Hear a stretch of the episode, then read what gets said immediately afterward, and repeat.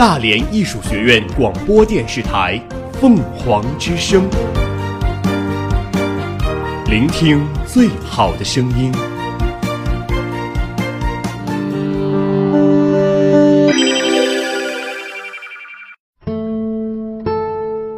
斑斓喧闹的世界里，我们与文字的相识、相知、眷恋与重逢，构成了我们精神世界的宁静、平和、抒发与思考。细雨柔声，续情成集。这里是凤凰之声呢喃集序。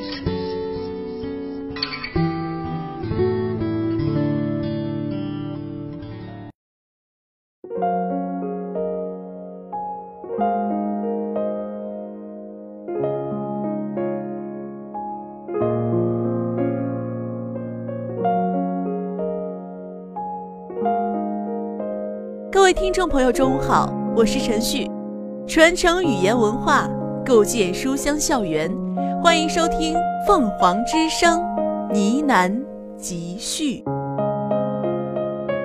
在混乱的世道里求生存，所有人的命运都如同巨浪滔天的大海上一只独木舟，倾覆只是时间长短的问题，而且。在这种混乱的世道里，越是小人物，结局往往就越悲惨。在余华的《活着》里，富贵就是如此。他出生在中国最为动荡的年代，他见证了三反五反、土地改革、大跃进、文化大革命等事件，同时，这也就注定了他悲惨的一生。鲁迅曾说过：“悲剧就是将人生有价值的东西毁灭给人看。”按此定理，活着并不亚于当年在广岛上投下的那颗原子弹。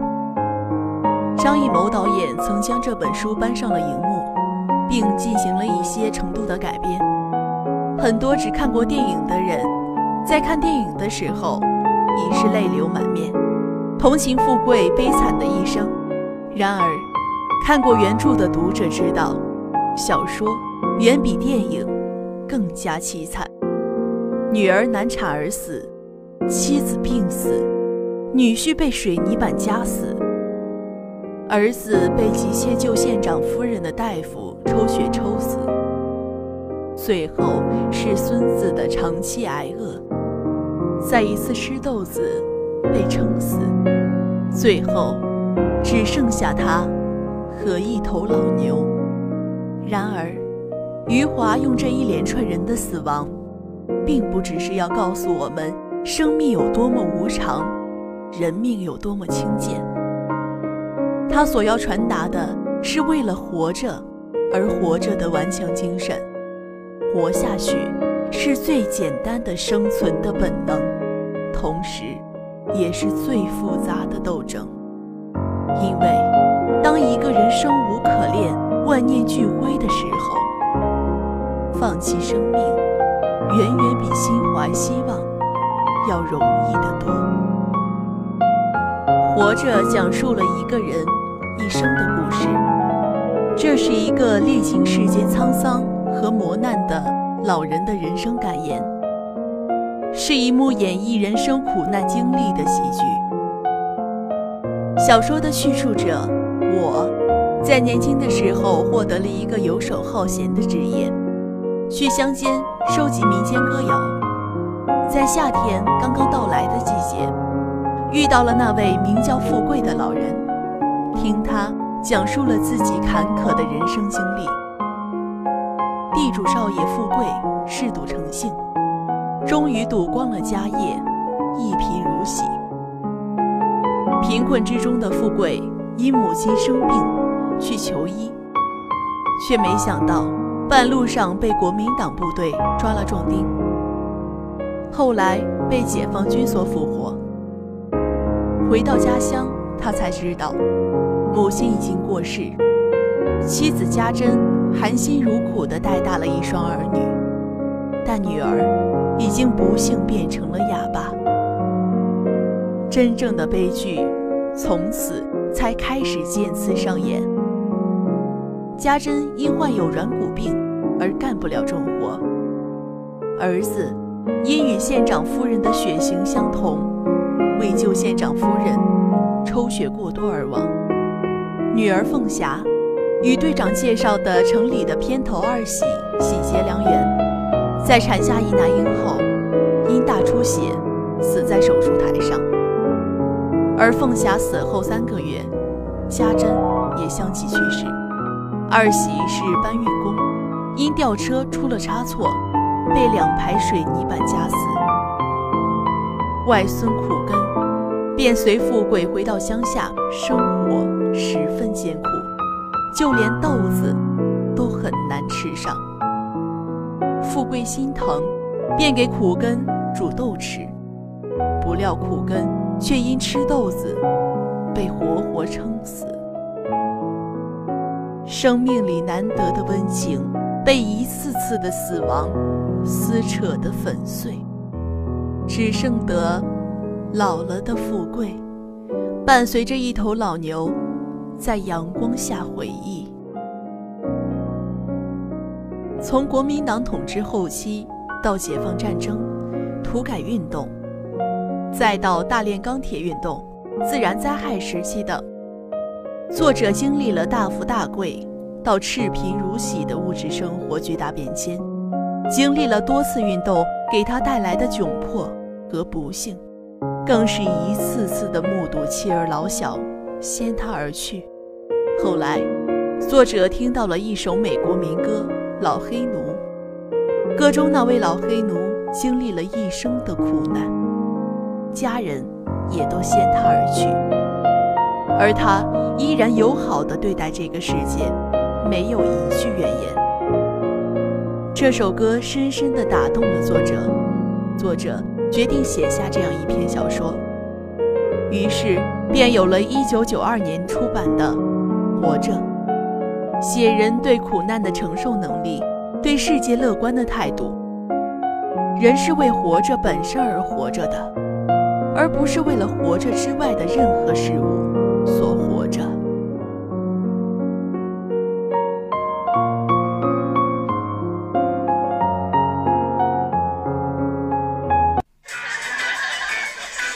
老板娘，来打生蚝，好嘞，三瓶啤酒。好。每桌都送一碟臭干子，麻烦你们稍微小点声。为什么？嘘，周围人都休息了。很热情的城市也很温情。我的城市我文明，创建文明城市从我做起。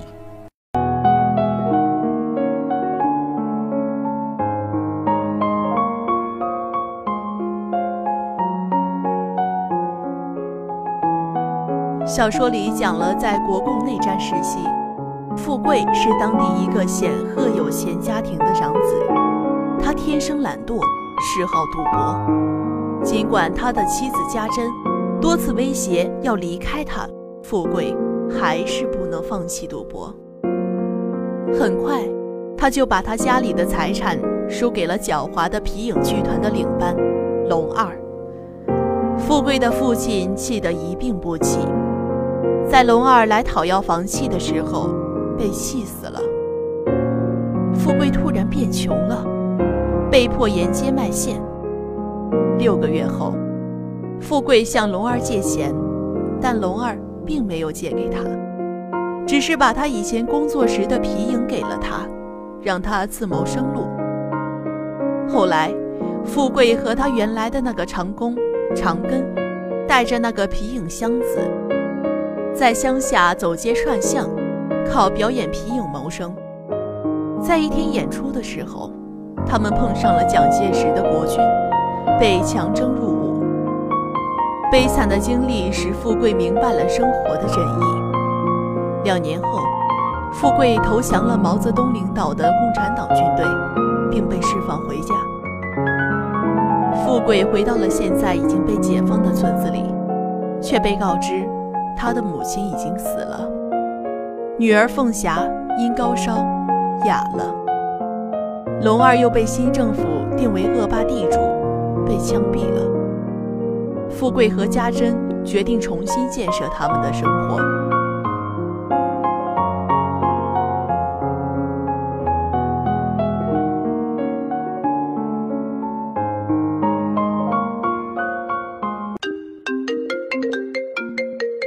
每天清晨，在惺忪之中，摸索闹铃四起的手机。时间紧迫，匆忙着装，习惯性的烧水，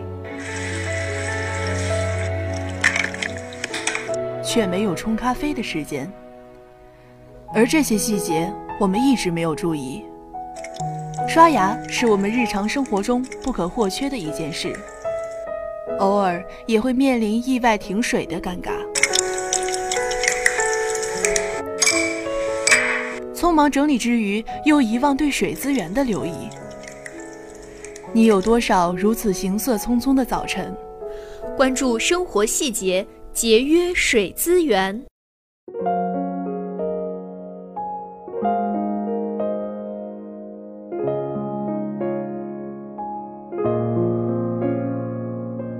到了一九五八年，开始大跃进，全民大炼钢铁。练了三天三夜后，富贵正要休息，有庆的同学找到他，说是区长来了，老师让所有的同学都去参加学校的大炼钢铁。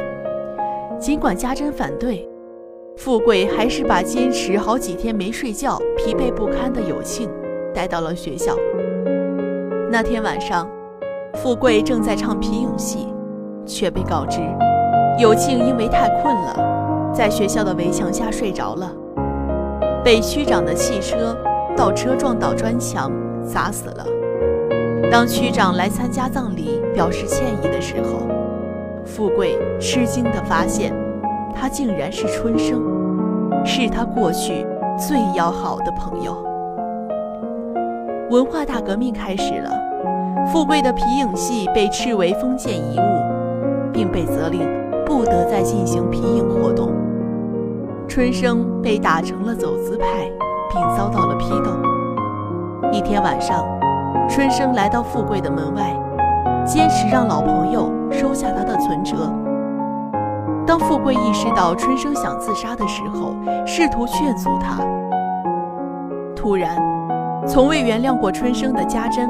打开门栓，走了出去，冲着他大喊道：“春生，你记着，你还欠我们家一条命呢，你得好好的活着。”在此期间，嫁给了二喜的凤霞要生产了，富贵和家珍连忙把她送往医院。然而，他们发现医院里唯一的医生，只是一些护士学校的学生。因为有经验的医生都已经被打倒了，二喜设法把一个有经验的老教授带到医院，但是由于这个医生三天没有吃饭，虚弱的连头都快抬不起了。富贵给这个医生买了馒头吃，凤霞生了，但随后却突然大出血，学生们手忙脚乱，不知所措，而这时。老教授因为馒头吃得过急，噎着不能动。孩子虽然健康的出生了，但凤霞却由于大出血死去了。影片结尾，富贵对馒头说：“你是赶上好时候了，将来这日子就越来越好了。”四十年，弹指一挥，或是沧海桑田。无数黄面孔的、沉默的、坚韧的中国人，就这样默默地生活着。我比现在年轻十岁的时候，获得了一个游手好闲的职业，去乡间收集民间歌谣。那一年的整个夏天，我如同一只乱飞的麻雀，游荡在知了和阳光充斥的村舍田野。我喜欢喝农民那种带有苦味的茶水，他们的茶桶就放在田埂的树下，我毫无顾忌的拿起沏满茶垢的茶碗舀水喝，还把自己的水壶灌满。和田里干活的男人说上几句废话，在姑娘因我而起的窃窃私笑里扬长而去。我曾经和一位守着瓜田的老人聊了整整一个下午，这是我有生以来瓜吃的最多的一次。当我站起来告辞时，突然发现自己像个孕妇一样步履艰难了。然后。我与一位当上了祖母的女人坐在门槛上，她编着草鞋为我唱了一支《十月怀胎》。我最喜欢的是傍晚来到时，坐在农民的屋前，看着他们将堤上的井水泼在地上，压住蒸腾的尘土。夕阳的光芒在树梢上照射下来，拿一把他们递过来的扇子。尝尝他们和盐一样咸的咸菜，看看几个年轻女人和男人们说着话。我头戴宽边草帽，脚上穿着拖鞋，一条毛巾挂在身后的皮带上，让它像个尾巴似的拍打着我的屁股。我整日张大嘴巴打着哈欠。散漫的走在田间小道上，我的拖鞋吧嗒吧嗒，把那些小道啊弄得尘土飞扬，仿佛是车轮滚滚而过时的情景。我到处游荡，已经弄不清楚哪些村庄我曾经去过，哪些我没有去过。我走进一个村子时，常会听到孩子的喊叫。哎，那个老打哈欠的人又来啦！于是啊，村里的人就知道那个会讲荤故事、会唱酸曲的人又来了。其实啊，所有的荤故事、所有的酸曲儿都是从他们那儿学来的。我知道他们呢，全部的兴趣在什么地方，自然这也是我的兴趣啊。我曾经。遇到一个哭泣的老人，他呀鼻青脸肿的坐在田埂上，满腹的悲哀使他变得十分激动。看到我走来，他扬起脸，哭声更为响亮。我问他是谁把他打成这样子的，他手指挖着裤管上的泥巴，愤怒的告诉我是他那不孝的儿子。当我再问为什么打他时，他支支吾吾说不清楚了，我就立刻知道他呀准是对儿媳干了偷鸡摸狗的勾当。在农忙的一个中午，我走进一家敞开大门的房屋去找水喝，一个穿短裤的男人神色慌张的挡住了我。把我引到井旁，殷勤的替我打上一桶水，随后又像耗子一样窜进屋里。这样的事儿我是屡见不鲜，差不多和我听到的歌谣一样多了。小说《活着》是余华创作中的分水岭，《活着》展现了一个又一个人的死亡过程，掀起了一波又一波。无边无际的苦难波浪，表现了一种面对死亡过程的可能的态度。活着本身很艰难，延续生命就得艰难的活着。正因为异常艰难，活着才具有深刻的含义。没有比活着更美好的事，也没有比活着更艰难的事。通过艺术心理学的角度，活着的材料与形式之间存在着内在的不一致，但是作者以精心布置的形式克服了题材，达到了材料和形式的和谐统一，从而实现了情感的升华，使读者的灵魂在苦难中得到了净化，获得了艺术的审美。余华用类似新写实主义小说的叙事风格。零度介入的方式，来展现活着的悲剧美。作者可以排除主体对苦难人生做明确的价值判断和情感渗透，好像站在非人间的立场，客观冷静地叙述人间的苦难，客观中立的叙事立场，温情深沉的情感基调在文本中的作用，使得活着成为余华的风格的转型标志。小说运用象征的手法，就是用死亡象征活着。可能很少人会遭遇白发人送黑发人的痛苦，而白发人将黑发人一一送走的事情，可能只能在小说中看到。艺术的真实会让人们相信，世间不但有很多活生生的富贵，而且将来还会有很多死亡的重复发生，既给人物心灵巨大打击，也给读者出乎意料的震撼。余华家把所有重复发生的死亡事件镶嵌在日常琐碎的生活里，放大了苦难的广度和深度，使渺小而软弱的人物面对巨大的苦难形成的力量悬殊，从而产生了一种强烈的命运感，同时，也放大了人物身上所具有的闪光的精神力量，使整部作品充满了艺术张力。作品中死亡的重复发生，除了富贵的父亲、母亲、妻子家珍的死存在合理的因素，其他人物的死亡无不处于偶然。儿子有幸死于抽血过多，女儿凤霞死于生孩子，女婿二喜死于建筑事故，外孙苦根吃豆子撑死，最后。富贵所有的亲人都一个个的死去，只剩下他一个孤零零的老头和一头同样年迈的老黄牛相伴，并且是那样乐观豁达的活着，完全是出乎人的意料。小说通过这样出乎意料的死亡重复，更加彰显了活着的意义和难能可贵。余华说。生活是属于每个人自己的感受，不属于任何人的看法。富贵的一生，亦或每个人的一生，是窄如手掌，还是宽若大地？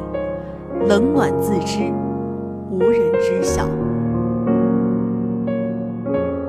今天的呢喃集序《活着》到这里就要结束了。蜻蜓 FM 上搜索“大连艺术学院”即可同步收听我们的节目。凤凰之声呢喃集序，我是陈旭，我们下期再见。